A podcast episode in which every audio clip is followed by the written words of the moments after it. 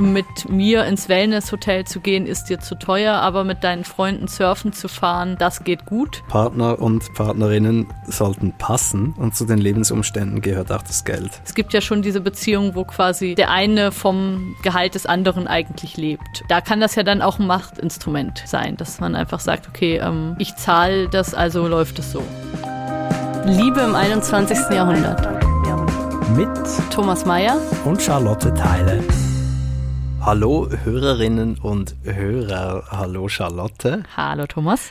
Jetzt stehen wir wieder hier im Studio nach einer längeren Pause, einer Karlchenpause. Ich kann es noch gar nicht glauben, dass er jetzt einfach eine Person ist und nicht mehr hier bei mir im Bauch ist. Er ist ich, eine richtige Person. Ich habe ihn gerade vorhin gesehen. Ja, und ich kann wieder stehen beim Aufnehmen. Finde ich auch gut. Ich mochte allerdings diese Zwischenfolgen schon auch. Es hat Spaß gemacht, gell? Es hat viel Spaß gemacht, zu Hause zu sitzen und zu warten, bis was von dir kommt und mhm. dir das dann zu schicken und zu warten, bis du wieder darauf reagierst. Voll. Das letzte Mal haben wir uns über die Frage unterhalten, kommen Frauen stärker? Mhm. Das ist Wilder. Die, es ist die Episode, die wir offenbar mit so einem Explicit-Ding versehen. Ja, ich glaube, da müssen wir irgendwo groß ab 18 oder so dran schreiben. Das versuchen ja, wir diesmal ist, zu vermeiden. Eigentlich ist es ab 25. eigentlich.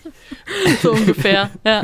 Es geht auf jeden Fall ab. Viel Spaß. Es geht ab. Ja. Heute aber geht es um Geld. Mhm. Geld in der Beziehung. Ja, das erstmal ein Thema, was clean ist, oder? Da müssen wir wahrscheinlich keinen Explicit-Button machen. Es geht aber trotzdem zur Sache, finde ich, weil wir haben gerade schon hier ein bisschen im Vorgespräch auch mit meinem Partner, aber auch hier in, mit dem Team geredet, dass es oft eigentlich eines der konfliktreichsten Beziehungsthemen ist und auch ein Thema, über das man stellvertretermäßig streitet. Also man ähm, meint vielleicht was anderes, aber streitet über Geld. Also ich glaube, Geld ist zentral in Beziehungen. Wie siehst du es? Ich wollte gerade fragen und um ein Beispiel bitten, warum mhm. das ein Streitthema ist, aber ich glaube, dass äh, ich wundere mich darüber, weil ich mit meiner Partnerin nicht zusammen lebe, mhm. es kein gemeinsames Konto gibt und somit auch äh, wenig Chance sich in die Haare zu kriegen, deswegen. Soll sich das irgendwann mal ändern oder findest du, so ist es perfekt?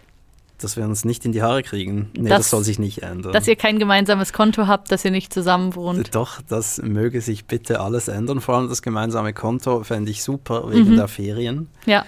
Ähm, ich plädiere schon seit längerem für eine gemeinsame Kreditkarte, ja. die wir vor, vorgängig laden im gleichen Maß und dann gemeinsam in den Ferien ratsch, ratsch, ja. äh, machen in den Ferien.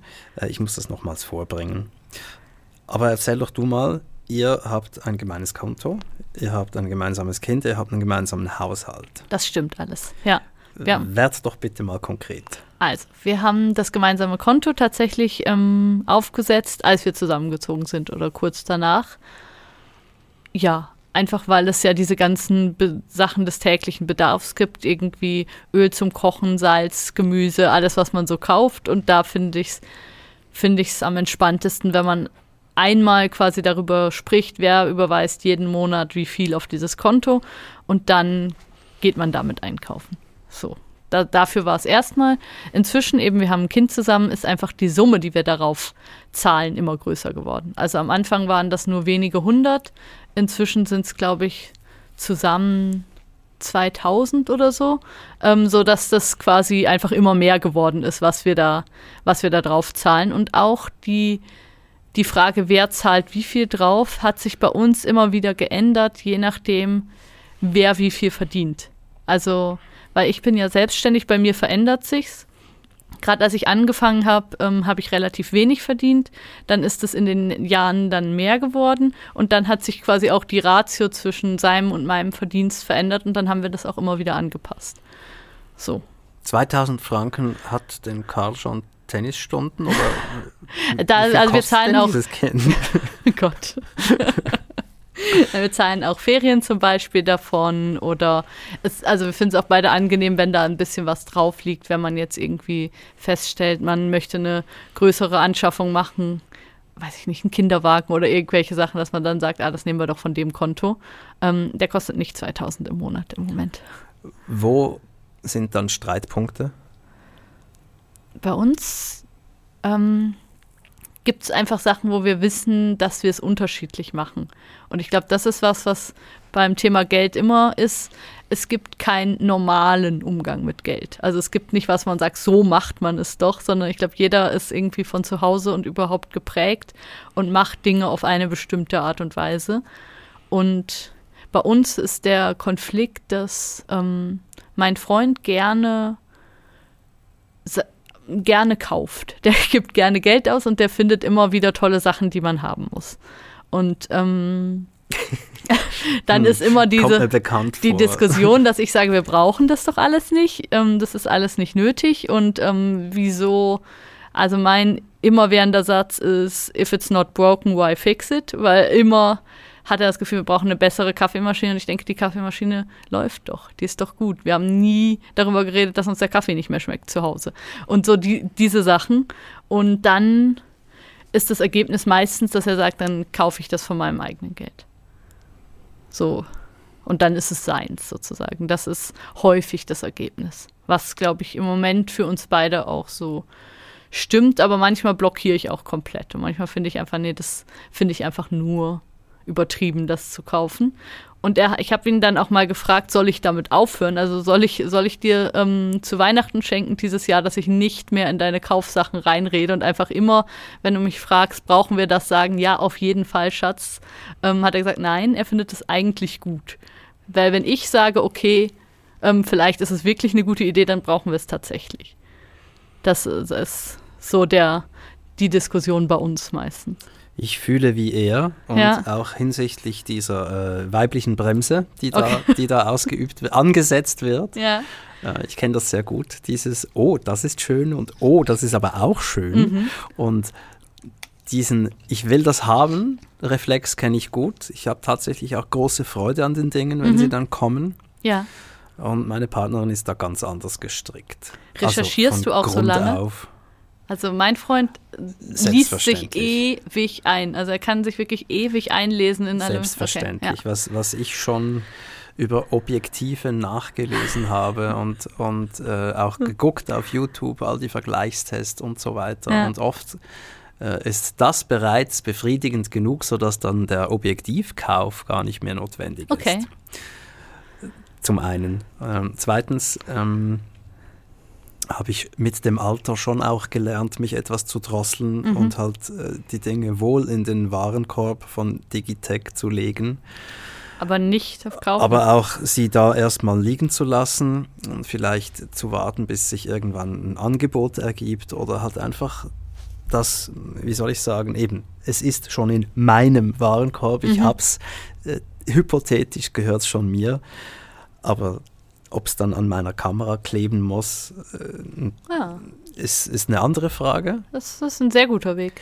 Ja, und dieser Weg äh, wurde aber auch begleitet durch meine Partnerin, die ähm, das ja argwöhnisch beobachtet und manchmal auch äh, scherzhaft kommentiert. Aber im Grunde hat sie natürlich recht. Also es, äh, du hast gesagt, es gibt keinen normalen Umgang mit Geld. Das mag sein. Es gibt aber sicher einen vernünftigen. Mhm. Und da würde ich jetzt mal behaupten, bin ich kein Vertreter okay, ja. davon. Mhm. Ähm, aber es ist längst nicht mehr so wie früher, mhm. äh, wo ich gar nicht überlegt habe, sondern einfach gemacht habe.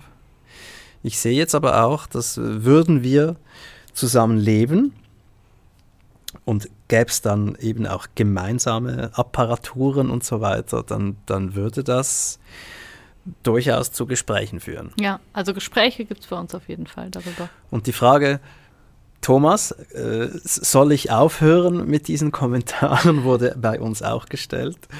Und auch ich habe gesagt, nein, nein, es ist, es ist gut für mich. Das ist ein gutes Korrektiv für dich. Ja, wenn ja. du mir auf die Finger schaust, ich habe mir sogar schon überlegt, ähm, ob ich der lieben Frau äh, meine Kontozugänge geben soll. Okay. Und sie mir quasi ein Haushaltsgeld. Nein, eben nicht. Ein, ein, Taschengeld für kleine Jungs überweist, mit dem ich dann machen kann, was ich okay, will. Ja. Das fand ich dann aber irgendwie äh, etwas selbstverkleinernd.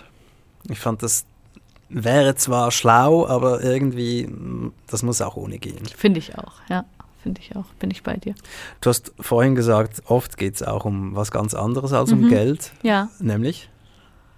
Also es ist gerade wenn man jetzt so über schöne Dinge spricht, so Urlaub oder Essen gehen oder so, dann ist es vielleicht auch eine Form von Wertschätzung, also dass man sagt, okay, äh, mit mir ins Wellnesshotel zu gehen, ist dir zu teuer, aber mit deinen Freunden surfen zu fahren, ähm, das geht gut ähm, fürs gleiche Geld. Also so, dass man vielleicht auch über das Geld so Konflikte austrägt, es gibt nicht genug Wertschätzung oder wir machen nicht genug schöne Dinge miteinander.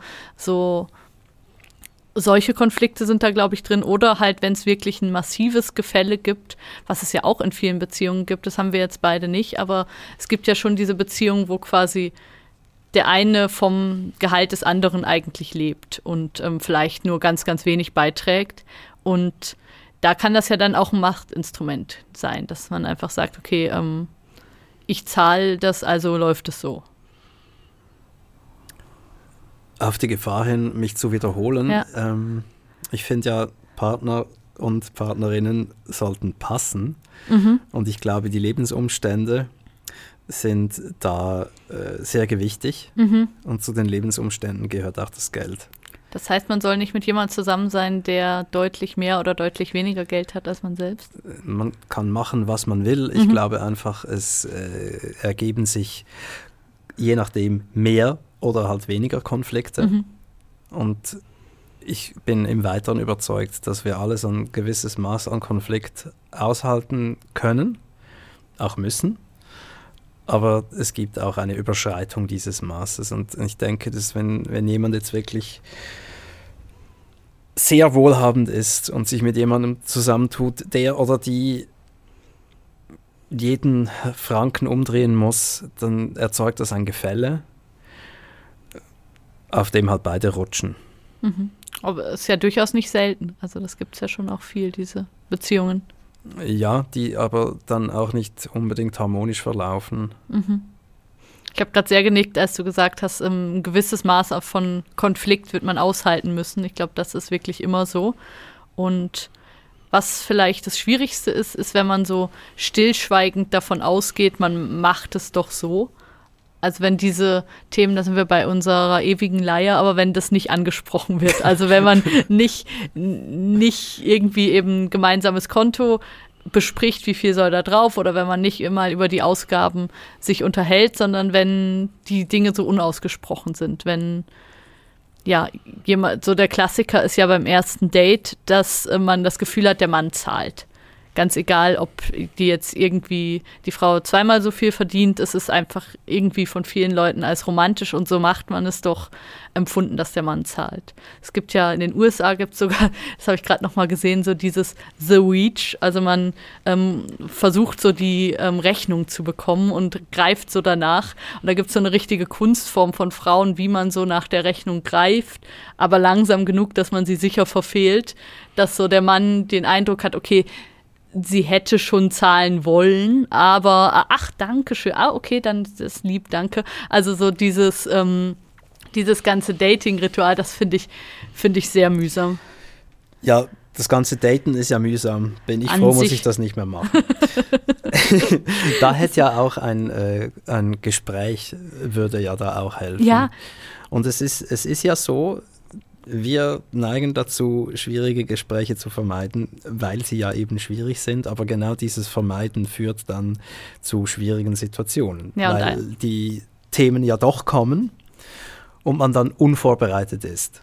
Voll. Aber also ich glaube, beim ersten Date, also wenn man jemanden noch nicht so gut kennt, hat vielleicht auf einer App ein bisschen hin und her geschrieben, sind, glaube ich, die wenigsten Leute so weit, dass wenn jetzt jemand ein Restaurant vorschlägt, zu sagen, du, das ist mir, glaube ich, zu teuer. Also da. Meinst du? Glaube ich schon, ja. Ich glaube, dass das sind die, die Situationen, wo man dann eben da so unausgesprochen reingeht. Ähm, aber ja. Machen das die Menschen überhaupt? Essen gehen beim ersten Date? Frage an euch da draußen: Geht ihr noch essen? Ihr Wie essen? trefft ihr euch? Ich habe kürzlich Was macht ihr eigentlich da draußen? bei 20 Minuten gelesen, dass ähm, man sich vor einem Tinder-Date nicht mehr duscht, sondern einfach auf dem Nachhauseweg ähm, sagt, hey, ich komme dann immer am Bellevue vorbei, willst du da warten? Und dann laufen wir irgendwie da eine halbe Stunde zusammen, holen uns einen Coffee to go und das ist das Date. So, also dann gibt es kein Problem, wenn das Dating so ist. Ah, okay, ähm, jetzt fühle ich mich etwas alt, aber gut.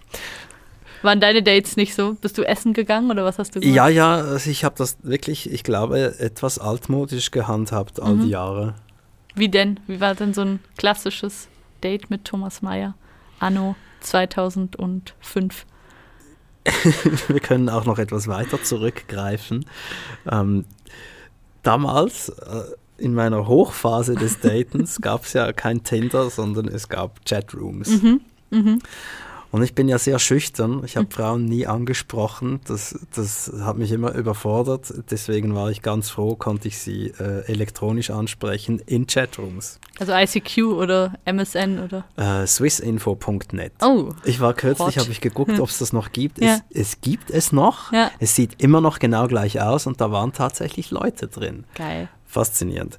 Ähm, und dann äh, kam man ins Gespräch und dann habe ich dann durchaus äh, ein Glas Wein in einer Bar vorgeschlagen und fürs zweite Date dann ein Abendessen. Bei dir zu Hause. Nein, das wäre dann das dritte Okay, gewesen. okay. Ähm, und es war für mich schon immer selbstverständlich, dass ich zahle. Okay, ja. Und gab es nicht mal eine Frau, die gesagt hat, ähm, nein, danke, ich übernehme das? Nein, Oh Gott. erst später ähm, gab es dann Frauen, die fanden, lass uns teilen. Mhm. Das fand ich auch okay. Ja. Hätte jetzt eine gesagt, lass mich, das hätte ich seltsam gefunden. Ja. Aber eben, altmodisch und lange her. Ja, aber ich erlebe das sogar bei geschäftlichen Terminen. Also das habe ich, als ich Korrespondentin war, habe ich das viel erlebt. Das waren ja für mich dann geschäftliche Mittagessen, die ich sozusagen auch direkt weitergereicht habe ähm, in das Sekretariat von der Außenpolitik. Und trotzdem war das ein großes Thema, dass die Männer das Gefühl hatten, gerade wenn sie irgendwie 30 Jahre älter waren als ich, das geht jetzt aber nicht, dass, dass sie das zahlt. Das fand, fand ich sehr irritierend oft. Das ist einfach, also es war oft ein Kampf. Ich habe dann irgendwann eine Methode entwickelt, wie das geht, meistens indem man es einfach schon gezahlt hat. Also indem man sagt, ich gehe mal aufs WC und dann schnell an die Bar geht und das das schon bezahlt. Aber es, es war echt ein Kampf. The Toilet Reach. Genauso Toilet. Aber ehrlich gesagt, das mache ich auch nur, wenn ich selber nicht zahlen muss, wenn es irgendwie auf Spesen geht. Wenn ich selber zahle, bin ich auch eher auf der ähm, 50-50. Was ich sehr interessant finde, ist die Frage der Herkunft. Du Mhm. hast sie schon angesprochen. Mhm. Ähm, ich habe das immer unterschätzt und ich glaube, da gibt es eine gewisse Art von Normalität. Auch da, also was, was man zu Hause erlebt, Das ist normal. das ist dann normal. Mhm. Und ich bin wohlhabend aufgewachsen Mhm. und kenne Not nicht. Ja. Das ist, das ist eine Wahrheit über mich. Mhm. Und ich kenne aber Leute, die anders aufgewachsen sind, knapp bis sehr knapp. Mhm. Und das macht dann auch so eine Wahrnehmungsdistanz. Mhm. Man erlebt das anders und diese Leute sind je nachdem mittlerweile gefestigt und verdienen unter Umständen ziemlich gut, haben aber immer noch diesen alten Mindset im Gepäck und haben so Mangelgefühle, Mhm. die unter Umständen gar nicht begründet sind, weil genug Geld da wäre. Mhm. Ähm, und das kann je nachdem auch zu Konflikten führen, weil man einander in dem Punkt einfach nicht versteht. Weil der eine vielleicht eben aus, aus Not ähm, das Ganze betrachtet, aus Mhm. alter, früherer, vergangener Not, die noch nicht mal mit ihm oder ihr was zu tun gehabt hat, Mhm. sondern mit den Eltern. Mhm. Und dann findet, es reicht nicht, ich kann das nicht bezahlen, ich habe nie was. Ja. Also diese Glaubenssätze ja. und dann komme ich dann und habe es halt total anders erlebt und finde, mach doch, leist dir das doch, ähm, Voll. mach dir keine Gedanken und das ist halt meine Haltung, meine Ja. Prägung. Und das kann durchaus auch Differenzen erzeugen. Mhm. Ich komme ja aus Deutschland, da habe ich das Gefühl, das ganze Volk hat dieses Phänomen, was du gerade beschrieben hast, von Mangel.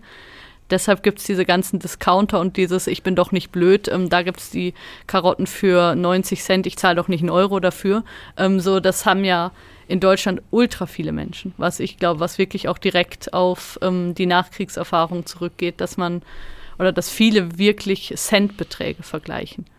Und also auch viele Leute, die da mit einem SUV vorfahren oder so, aber das Gefühl haben, ich muss da ganz genau vergleichen und jetzt äh, sicher nicht 10 Rappen, 10 Cent zu viel bezahlen. Ähm, ich habe das ein bisschen erlebt bei meinen Eltern. Mein Vater kommt aus der Schweiz und meine Mutter kommt aus der DDR. Und da war das ein konstantes Thema in meiner Kindheit, dass irgendwie mein Vater fand, komm, wir fahren mit dem Taxi, dann sind wir schneller. Und meine Mutter irgendwie völlig die Krise bekommen hat, weil sie fand, das können wir, also ganz ab davon, ob wir es uns leisten konnten oder nicht. Manchmal mehr, manchmal weniger, aber einfach grundsätzlich äh, Taxifahren ist was für reiche Leute und nicht für uns. Das geht nicht. Und dieser Konflikt für, zwischen meinen Eltern, der war immer sehr stark. Also das war bei ganz, ganz vielen Themen so. Aber offenbar haben Sie nicht über Geld gestritten, sondern eigentlich über Herkunft. Ja, absolut. Ja, und darüber, was Verschwendung ist und wie man mit Ressourcen umgeht und so. Und eben meine Mutter hat immer alle Ressourcen noch verwendet, also alte Kleider zu Putzlappen gemacht und diese ganzen Dinge.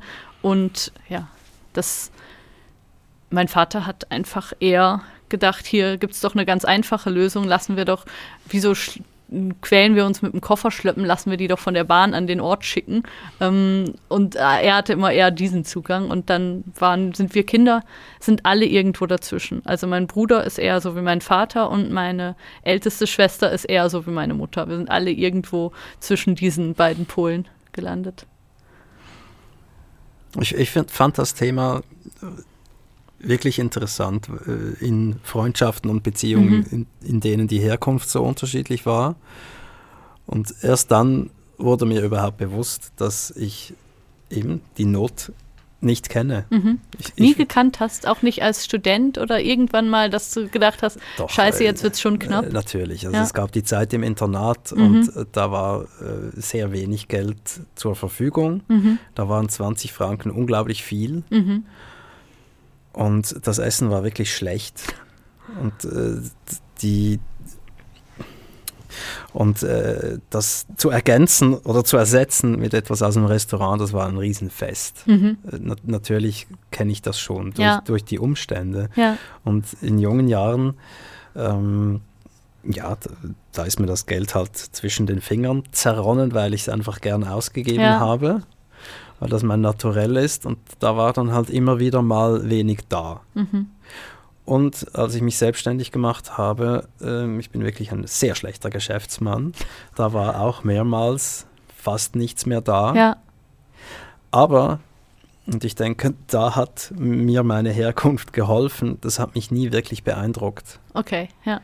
Ich habe das als schwierige Momentaufnahmen betrachtet, aber nicht als Schicksal und schon gar nicht als ähm, Zukunftsaussicht. Mhm. Also es gab diesen einen Moment, da war ich in meinem Büro und äh, auf meinem Privatkonto war nichts mehr und auf dem Geschäftskonto waren noch 500 Franken. Mhm. Und das, das hat logischerweise Stress ausgelöst in mir. Logisch, ja. Aber ich habe mir dann auch gesagt, Moment mal, also die Miete ist bezahlt, es gibt keine Betreibungen. Mhm ich verspüre keinen Hunger. Äh, und das da sind einfach Pixel auf einem Bildschirm. Ja.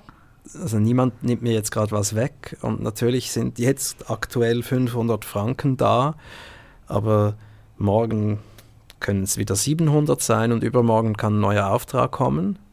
Und so war das dann auch immer. Ja. Also es hat mich nie wirklich beeindruckt, mhm. weil ich es nicht als Schicksal kannte ein Privileg. Ja, ich habe so mega beide Pole in mir. Also ich habe so dieses Gefühl, was du gerade beschrieben hast, es kommt schon immer wieder was rein und so, das habe ich auch. Das ist, glaube ich, das, was ich so von meinem Vater gelernt habe. Und gleichzeitig, was mir auch immer Sicherheit gegeben hat, dass ich so wusste, ich kann mit sehr, sehr, sehr wenig Geld auskommen. Also ich weiß, wie man aus alten Kleidern Putzlappen macht und ich kann, wenn ich will, mit sehr wenig Geld auskommen. Und das hat mich auch immer so ein bisschen beruhigt, dass ich gedacht habe, okay, was wäre denn das Schlimmste? Das geht ja auch noch. So, also das da wäre wär jetzt halt nicht besonders luxuriös, aber das wäre, also ich hatte nicht diese Existenzangst, dass ich dachte, okay, dann sterbe ich, sondern dass irgendwie klar war, ich habe mir das auch früher immer vorgestellt, so, mein Vater ist ja Pfarrer, dass ich dachte, sonst ziehe ich da in irgendeine so Kirchenwohnung und helfe so ein bisschen beim Gottesdienst mit, tra tra trage die Bücher aus und so und dann, dann komme ich schon irgendwie durch. Also so das, das Gefühl, irgendwie geht es immer, wird es immer weitergehen und so, das hatte ich auch, hatte ich auch immer. Wir haben vorhin über erste Dates gesprochen. Ja, wir sind weit abgekommen. Und Entschuldigung. Auch, äh, überhaupt kein Problem. Äh, mich stört es nicht. Vielleicht die Leute, die zuhören, aber wenn sie jetzt noch da sind, dann die auch nicht. Stimmt, stimmt. Danke an der Stelle. Danke, ja, fürs Bleiben. Ähm, was rätst du Paaren, die frisch zusammengekommen sind, wenn es um Geld geht? Diese Prägungen mal offenlegen.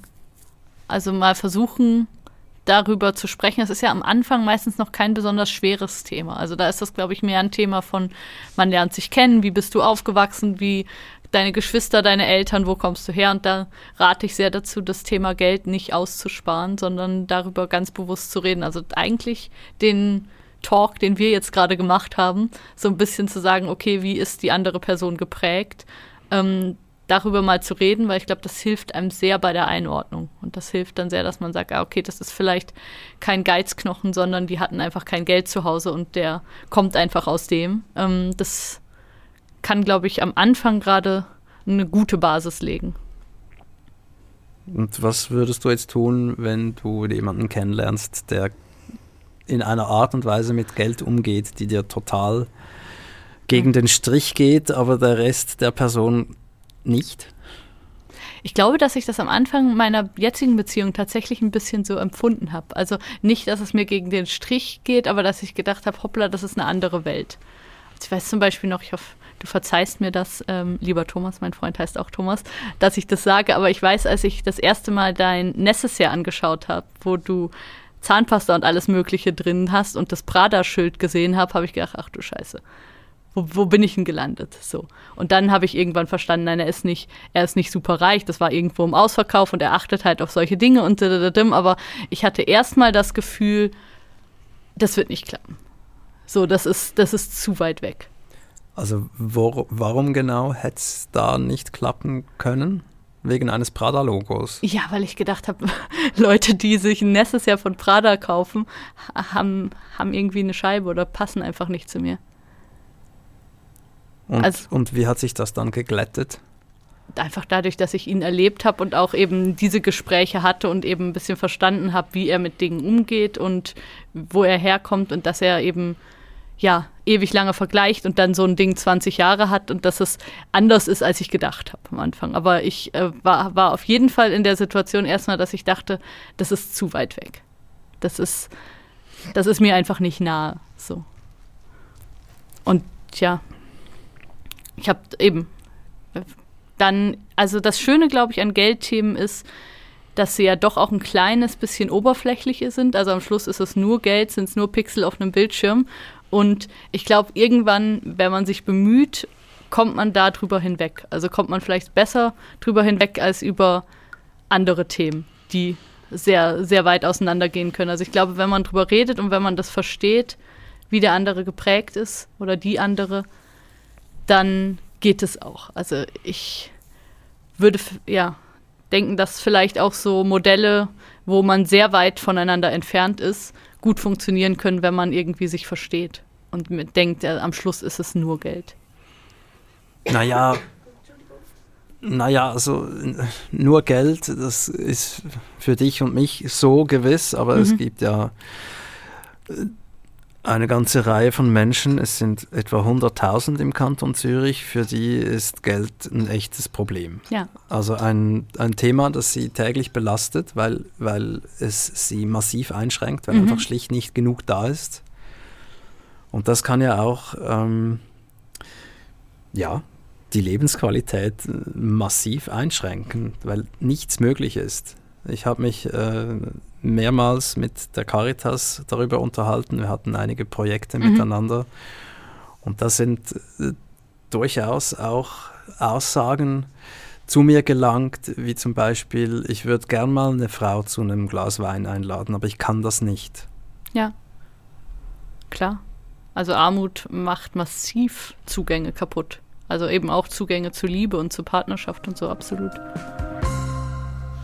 Du hast ein Interview mit dem, was ist der, ein Paartherapeut, Ja, Michael Mari, rausgesucht und der fordert Paare auf, möglichst früh über Geld zu reden. sehr gut. Da sind wir uns wohl einig. Ja. Ähm, und da ist die Frage aufgekommen, geben wir Trinkgeld? Mhm. Wie hältst du es mit dem Trinkgeld? Unterschiedlich. Also erratisch, würde ich sagen. Manchmal sehr viel und manchmal eher wenig. Also, und ich muss zu meiner Schande gestehen, das hat nicht nur damit zu tun, wie der Service ist oder wie wohl ich mich gefühlt habe, sondern tatsächlich am meisten mit mir.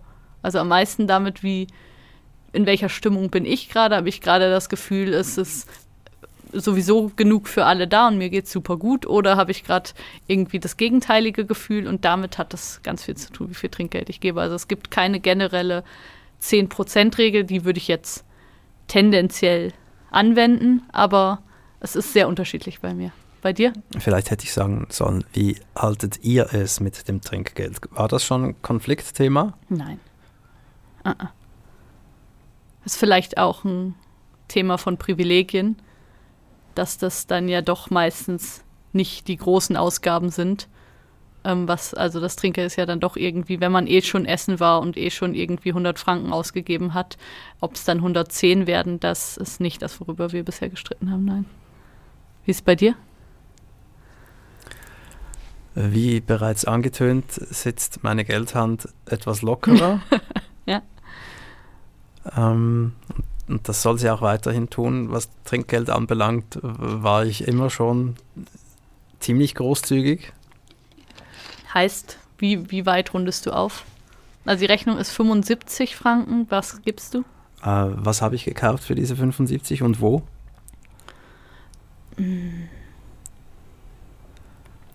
Du warst mit ähm, Also jemand, den du magst, Mittagessen und man hat noch ein Dessert und einen Kaffee. Und ich zahle das alles. Ja. War der Service gut? Ähm, ja. Aber nicht, also nicht der beste, aber war gut, war nett. Also normal. Ja, ein bisschen übernormal. Ja, ich bin da schon sehr abhängig davon, ob ich mich wirklich äh, respektvoll behandelt gefühlt habe oder ob der Service jetzt einfach unaufmerksam. Manchmal gebe ich nichts, Okay. Ja. aber oft mindestens 10 Prozent. Ja. Auch beim Friseur. Ja, auf jeden Fall. Ähm, und ich habe meine Partnerin damit schon mehrfach irritiert. Die kommt aber aus Deutschland und war, ich müsste sie nochmals fragen, wie sie drauf kam, aber sie war überzeugt, das macht man hier nicht. Krass. Jemand hat ihr das als Ich habe das auch mal gelesen, dass Ja. man in der Schweiz nicht so viel Trinkgeld gibt, dass es sogar als Belästigung gesehen wird und die Richtig. Kellnerin dann denkt, du willst mit ihr ins Bett. Ich, Ja. ich glaube, sie, ihr habt das gleiche Buch gelesen. Ja.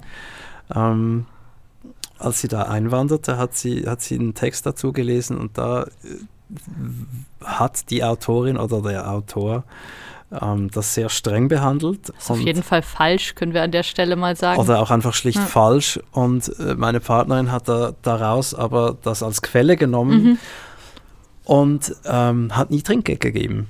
Okay, also hat bei 78 auch nicht 80 gegeben, sondern gesagt, ah, 78, wunderbar. Nee, weil sie glaubte, Okay, sie ja. mache was falsch oder, oder äh, Krass. bevormunde die Leute Ja. oder äh, mache was Herablassendes in, Ah, in der okay. Art. Ja, Und als sie dann gesehen hat, dass ich da einfach äh, ordentlich aufrunde, vor allem wenn ich fand, das hat jetzt was wert und ich Mhm. habe ja auch schon im Service gearbeitet und Ja. weiß, man wird ja da nicht reich. nee, absolut nicht. Meine Mutter äh, hat immer behauptet, das- Trinkgeld ist inbegriffen.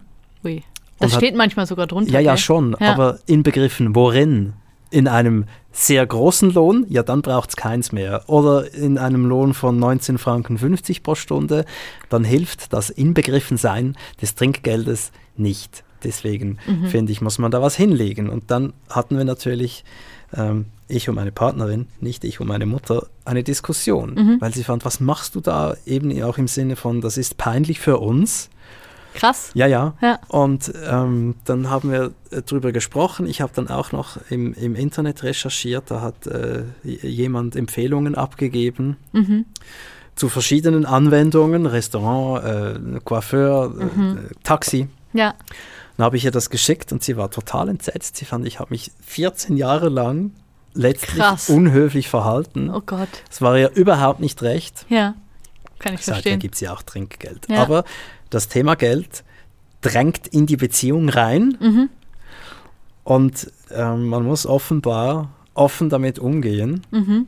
Was ich sehr gut fand an dem Interview, weshalb ich es dir geschickt habe, ähm, war diese drei Abstufungen von Geld, kühles Geld, warmes Geld, heißes Geld, kannte ich nicht, hat mich aber überzeugt. Ähm, Magst du es kurz erklären? Ja, ähm, das kühle Geld ist das, wo man wirklich rechnet. Also wo man wirklich sagt, okay, was ist die Miete, was ist der Strom, ähm, was kostet das Internet ähm, und dann einfach einen Betrag ausmacht und ausrechnet und wo man auch zurückgibt. Also wenn man sagt, okay, ähm, ich habe jetzt hier das Internet bezahlt, ähm, kannst du dafür, also wo man wirklich sagt, okay, 48 Franken sind 48 Franken fertig. Ähm, dann gibt es das warme Geld, das ist ähm, was, was man dem anderen gibt, aber wo man, finde ich die schwierigste Kategorie, schon eine Form von Gegenleistung erwartet. Also wo man sagt, okay, ich zahle jetzt die Ferien, dann fände ich aber schon nett, wir würden ein bisschen auch das machen, was ich da machen möchte. Also, oder du hast in letzter Zeit so viel für mich gemacht, deshalb habe ich jetzt beschlossen, ich lade dich jetzt mal schön da und dahin ein. Also so, dass man so Geld schon als Ausgleich. Genau, so ein bisschen als Ausgleich, aber nicht, also da wird nicht genau gerechnet oder so, sondern wird e-, eher so ein bisschen ausgeglichen. Und das nächste, die ähm, dritte Kategorie ist heißes Geld. Das ist quasi was, was wirklich verdampft, heißt es da. Also eben so der, der Strauß Rosen zum Geburtstag oder so, wo es überhaupt nicht darum geht, was hat der jetzt gekostet, sondern wo es einfach darum geht, dass jemand sagen wollte, du bist der tollste Mann, die tollste Frau, die es gibt, fertig damit. Und nicht irgendwie im Hintergrund nochmal gesagt haben, das waren teure Blumen, sondern, sondern einfach das komplett aus Liebe gibt, sozusagen. Das fand ich ganz interessant. Und er plädiert, glaube ich, dafür, dass man das in der Beziehung genau auseinanderhält. Also, dass man so ein bisschen sagt, okay, was ist das Geld, bei dem wir rechnen? Was ist das Geld, was so ein bisschen frei zwischen uns fluktuiert? Und was ist das, was wirklich verdampft? Fand ich interessant, habe ich selber nie gemacht. Das heißt aber nicht, dass wenn ich einen Blumenstrauß schenke, mir überlege, ist der jetzt warm oder heiß? Seltsam, oder? Sondern was heißt es konkret? Doch, ich glaube, so, so hat er sich das gedacht. Also, dass du das quasi für dich klar kriegen sollst, in dem Moment, wenn du den Blumenstrauß verschickst, ist der warm oder heiß. Genau so. Ja. Oder kalt. Ja, kalt, dann kannst du auch die Rechnung mitschicken. ja. Warum tun wir uns so schwer, über schwierige Dinge zu sprechen? Geld ist ja offenbar eins. Ja, über Geld spricht man nicht, heißt es ja auch. Ich glaube einfach, das Verbalisieren von den Dingen, die die so in einem sind, die nicht, nicht so cool oder so souverän sind, die man vielleicht auch nicht ändern kann. Also wo man, man kann ja nicht argumentieren. Also es bringt wahrscheinlich nur bedingt was, wenn du jemand, der in Armut aufgewachsen ist, irgendwie vorrechnest und ihn argumentativ überzeugen willst, der ist ja trotzdem in dieser Existenznot immer ein bisschen drin. Und ja, das ist wahrscheinlich, ist wahrscheinlich nicht so angenehm, darüber zu sprechen. Also es ist sogar furchtbar unangenehm. Ja. Aber ich denke, dass es, gerade wenn es unangenehm wird, ist es wahrscheinlich wichtig. Ich fand das spannend, Thomas, dass du vorhin gesagt hast, so, das ist eine Wahrheit über mich, dass ich ohne Geldsorgen aufgewachsen bin, so als ob das was ist, wofür man sich ein bisschen schämen müsste oder so. Also als ob das was ein bisschen Unangenehmes wäre, was du jetzt zugibst. Da kannst du ja überhaupt nichts dafür. Nein, ich kann nichts dafür ja. und es ist mir auch nicht unangenehm, ja. sondern unangenehm ist mir, dass ich äh, so lange nicht bewusst war dessen. Mhm. Und ähm, Menschen, die anders aufgewachsen sind, in dem Sinne nicht achtsam behandelt habe, wenn ich gesagt habe, jetzt, jetzt mach, mach doch mal kein Ding draus, mhm. zahl's einfach. ja. das, das negiert ja deren Herkunft und dessen war ich mich nie, und dessen war ich mir nicht bewusst. Dafür schäme ich mich etwas. Mhm. Das ist lustig, bei mir ist es auch unangenehm so ein bisschen, wenn ich erzähle eben, meine Mutter hat auf so, so Sachen so doll geachtet und ich weiß, wie man spart und so. Da fühle ich mich auch so ein bisschen, äh, nicht besonders angenehm, das zu erzählen. Es ist und bleibt halt ein emotional Voll. behaftetes Thema. Ja. Und es hat ja auch mit eben der Person, dem Charakter und der Herkunft auch noch zu tun. Also wir sprechen dann immer auch noch über meine Eltern und letztlich auch über meine Großeltern. ja klar. Also mein Großvater väterlicherseits war Bankdirektor. Sein Vater war Geldbriefträger. Das ist gut. Es ist ja klar, Ja. was das dann mit meinem Vater gemacht hat und wie der so unterwegs war Mhm. und, und was ich dabei gesehen und erlebt habe. Ja, voll. Ja, ich bin mir auch bewusst, dass ich immer irgendwie, dass in meiner Familie alle immer Akademiker waren und auch schon vor 150 Jahren irgendwo ein Klavier in der Wohnung stand und so. Also, dass es diese, Na hör mal, also wir hatten auch ein Klavier und da ist niemand studiert. ja, Oder Das gehört das für dich zusammen? irgendwie anscheinend. Also, dieses. Interessant. Ja. Gott, das ist, das ist für Diese furchtbar peinliche. Sind unmusikalisch. Das ist eine furchtbar peinliche Geiles Folge. Ich möchte, dass wir, die, dass wir die löschen. Nein, aber ich, das bin ich mir schon bewusst, dass es keine wirklichen Existenzsorgen gab, auch im Leben von meiner Mutter nicht so ganz. Also dass es halt einfach diese Art war, wie man es in der DDR gemacht hat, aber eigentlich auch immer genug da war. So. Also ich werde Oh meine Gott. Ukulele verkaufen, weil ich keinen Doktortitel habe. Thomas, bitte hör jetzt Nein. auf. Ich schäme mich, ich Kein bin ganz Ding. rot geworden. Find's Mach dir keine. Gedanken. Ich wollte nur noch mal kurz äh, eben auf dieses Ding eingehen, warum wir uns so schwer tun Mhm. mit den schweren Dingen. Ja. Ähm, ich habe vor ein paar Tagen mit meiner Partnerin die Königsdisziplin durchgemacht. Okay. Wir haben darüber geredet, weswegen wir uns trennen würden. Ui. Das war das Allerhärteste überhaupt. Okay, wie seid ihr zu diesem Gespräch gekommen? Äh, da möchte ich nicht ins Detail gehen, aber es gibt ja durchaus mögliche Gründe. Klar, ja. Also es gibt Dinge, die bestehen und wenn Mhm. sie sich jetzt intensivieren oder negativ verändern würden, dann wäre das, dann würde sich in einen ja. Trennungsgrund verwandeln. Mhm. Ähm, und das lag bei mir.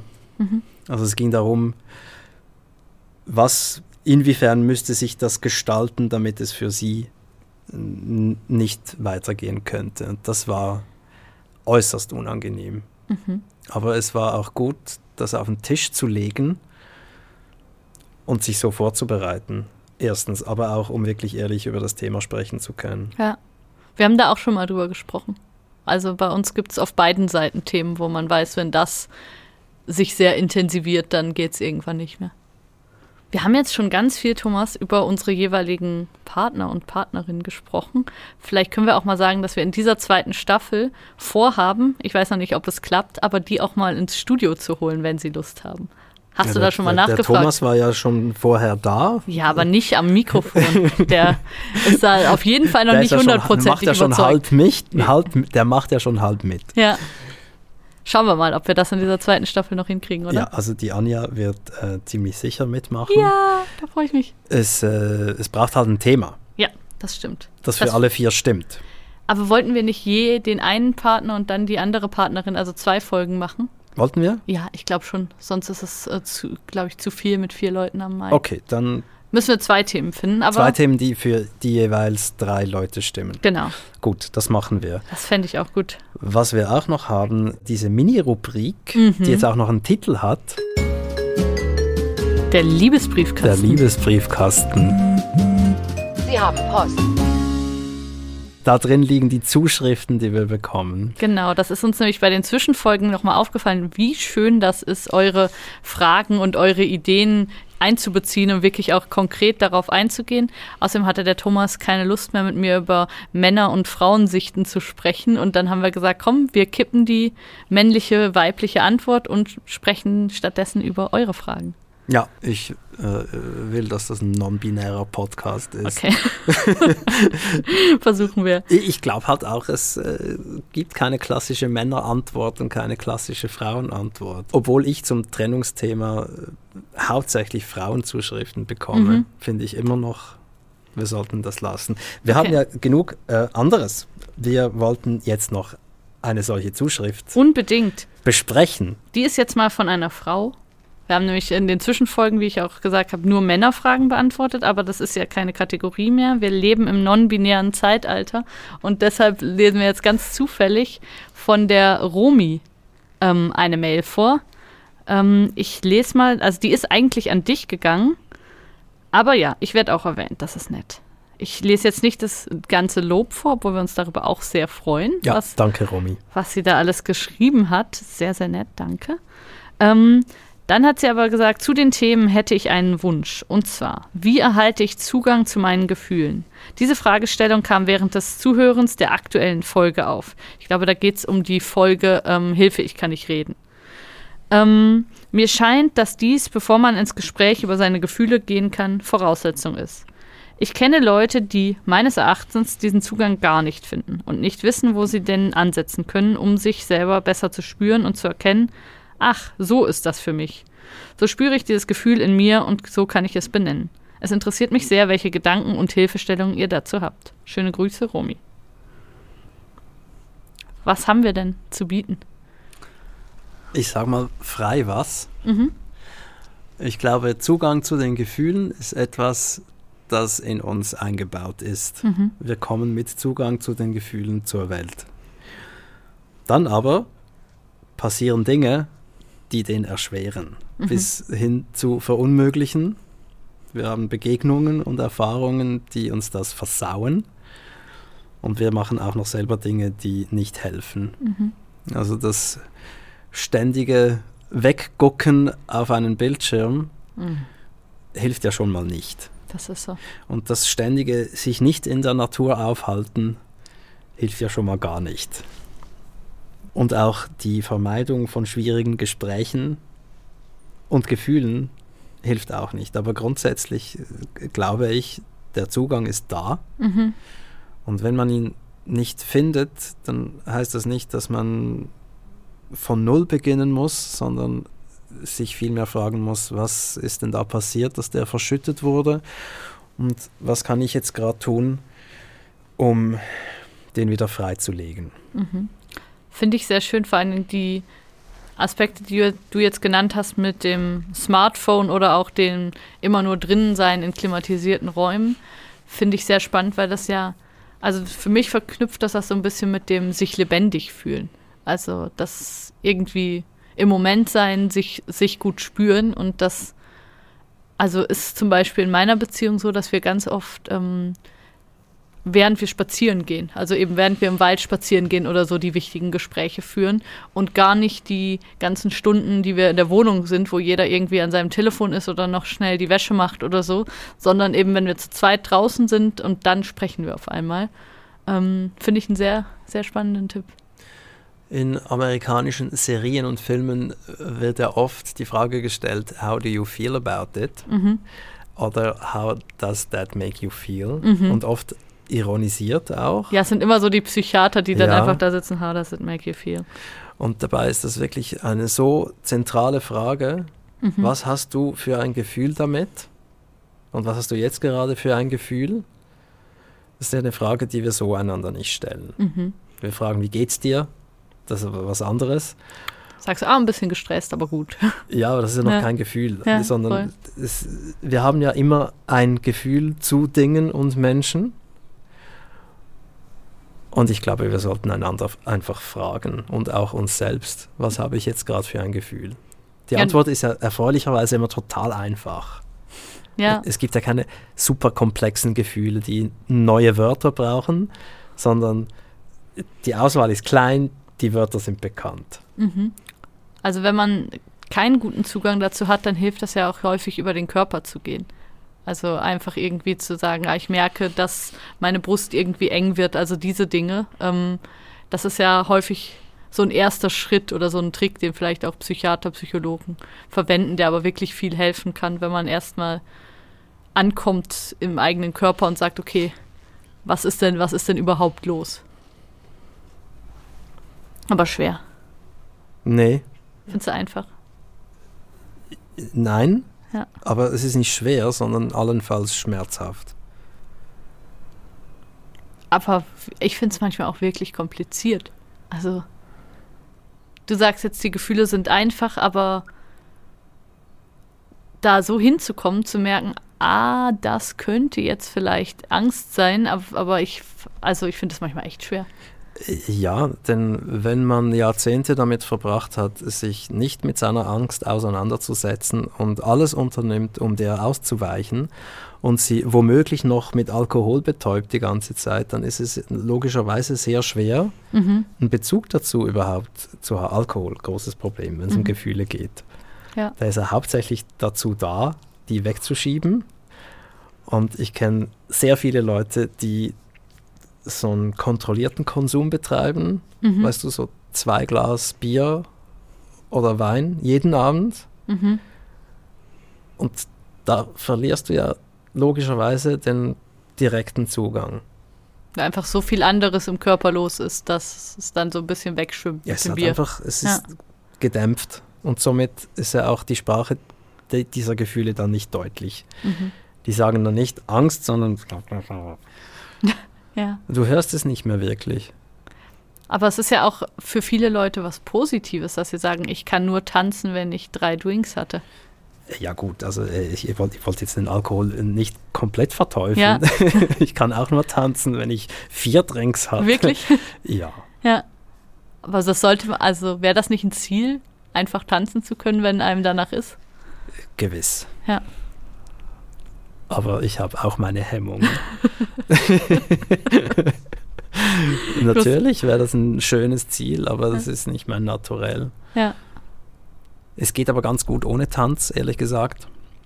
In der Folge auch mit sehr wenig Alkohol. Mhm. Dafür mit ähm, direkter, direktem Download zur Gefühlscloud. Mhm. Also mir ist immer, ich würde sagen, mir ist sehr häufig sehr klar, was ich gerade empfinde. Mhm.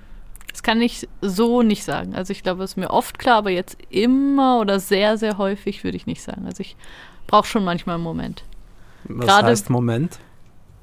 Unterschiedlich, aber es kann schon mal ein Tag gehen, bis mir das klar wird, was da eigentlich los war. Das passiert mir schon. Also gerade wenn es irgendwie so Glaubenssätze gibt oder Sachen, die davor stehen, dass ich sage, nein, das ist doch was Tolles und das wollen wir doch schon ganz lange machen oder so, dass ich das dann Okay. wirklich einen Moment brauche, bis ich verstehe, ah, das war los. Wobei ich tatsächlich auch manchmal lange gebraucht habe oder auch immer noch brauche, ist alte Wut. Mhm.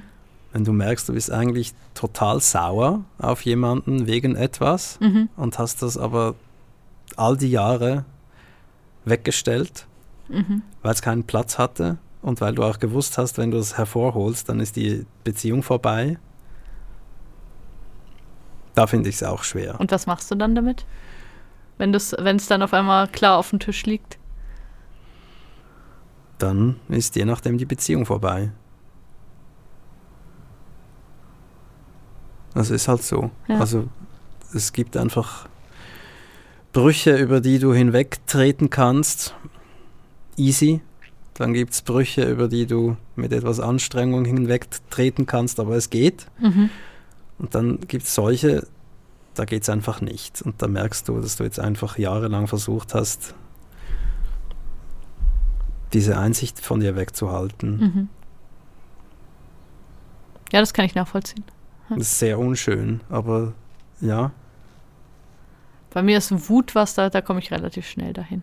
Das ist nicht das Problem. Das, ja, nee, ja, da hatte das ich, merke das, ich, merke da, ich das ganz ist bei schnell. Mir die, die größte Distanz. Ja. Das ist bei mir eher manchmal, dass ich zu schnell wütend werde. Und dass ich das, das ist, ist leicht, dass ich ärgerlich werde und wütend werde. Und dass ich das auch spüre. Also ich bin schnell so, wenn ich irgendwie mich aufrege oder irgendjemand mir eine scheiß E-Mail geschrieben hat, dass ich äh, irgendwas durch die Wohnung werfe oder so. Also es ist bei mir nicht, nicht so schwer, das zu verstehen. Ah, jetzt bin ich wütend. Was ist schwer? Ja, eben sowas wie Angst zum Beispiel finde ich schwer, weil ich, ja, auch mein, mein Bild von mir nicht so ist, dass ich, dass ich vor vielen Dingen Angst habe und so. Das, das finde ich, finde ich schwer. Oder auch so sich nicht gesehen fühlen oder solche Dinge. Das, da brauche ich 24 Stunden, bis ich verstehe, ah, das war das, was passiert ist. Nee, 24 Stunden finde ich super. Ja, und da muss man es aber auch erstmal langsam verstehen, auflösen, darüber sprechen und so. Und dann ja, denkt schon, man, oh, das geht 24 so Stunden lange. ist schnell. Okay, gut. Das ist okay. Gut. Also was sagen wir der Rumi? Raus in die Natur? Äh, wir sagen der Romy, äh, solltest du, liebe Romy, jeden Abend Alkohol konsumieren, dann lass das doch mal bleiben. Als erste Maßnahme. Ähm, wenn du das nicht tust, super, dann gibt es vielleicht andere Dinge, die du unternimmst, bewusst oder weniger bewusst, um weniger fühlen zu müssen. Vielleicht auch mal weglassen. Dann atmen, super Sache. Mhm. Man könnte auch raten, also ich finde den Tipp, raus in die Natur gehen, ohne Handy, vielleicht mit einem Block Papier und einem Stift und mal ein bisschen rumlaufen, sich irgendwann auf eine Parkbank setzen und mal aufschreiben, was, was man so spürt, was so los ist. Das könnte auch helfen. Ja, alle Ablenkungsmaßnahmen ausschalten Mhm. und sich die simple Frage stellen, was fühle ich denn jetzt gerade aktuell? Was Mhm. ist vorherrschend? Finde ich gut. Vielleicht magst du, liebe Romy, wenn du das gehört hast, uns sagen, ob du was damit anfangen kannst. Vielleicht mögt ihr uns sagen, ob ihr was damit anfangen konntet, was wir hier alles besprochen haben, Vielleicht habt ihr auch noch Themen oder Fragen. oder Ergänzungen oder Widerspruch, Unbedingt. Lob und Tadel, Unbedingt. weitere Vorschläge. Der Liebesbriefkasten ist auf jeden Fall eine Rubrik. Das wird jetzt in jeder Folge beantwortet. Wir schauen mal, ob wir euch da helfen können, ob da was dabei ist. Wir beantworten alles unter liebe.ringier.ch. Schreibt uns. Wissen wir schon, worüber wir als nächstes sprechen? Ja, das wissen wir. Weiß ich es auch. Wollten, Ja. wir, wollten wir nicht aus, aus dem, ich zeige der Charlotte jetzt gerade eine Zuschrift, wollten wir nicht darüber sprechen? Nein, nein, Wollen wir nein, nicht? nein, nein. Du hast jemanden eingeladen für Oh, unsere nächste Folge. richtig. Ja. Ich vergesse ja gern vieles. Ich habe jemanden eingeladen, Mhm. die Nora aus Deutschland. Und die kennt ihr vielleicht schon ein bisschen. Die ist in der ersten Episode ist die vorgekommen. Genau, in ein paar kurzen Sätzen in einer Mail und jetzt werden wir sie live dazuschalten. Wir werden die zuschalten, denn die Nora hat seit jener ersten Episode diverses erlebt und darüber wollen wir mit ihr sprechen. Als sie uns beim ersten Mal geschrieben hat, da ging es ja um eine Trennung. Mhm. Die wurde dann auch vollzogen. Ja. Dann gab es eine neue Begegnung und dann gab es wieder eine Trennung und noch eine neue Begegnung. Okay.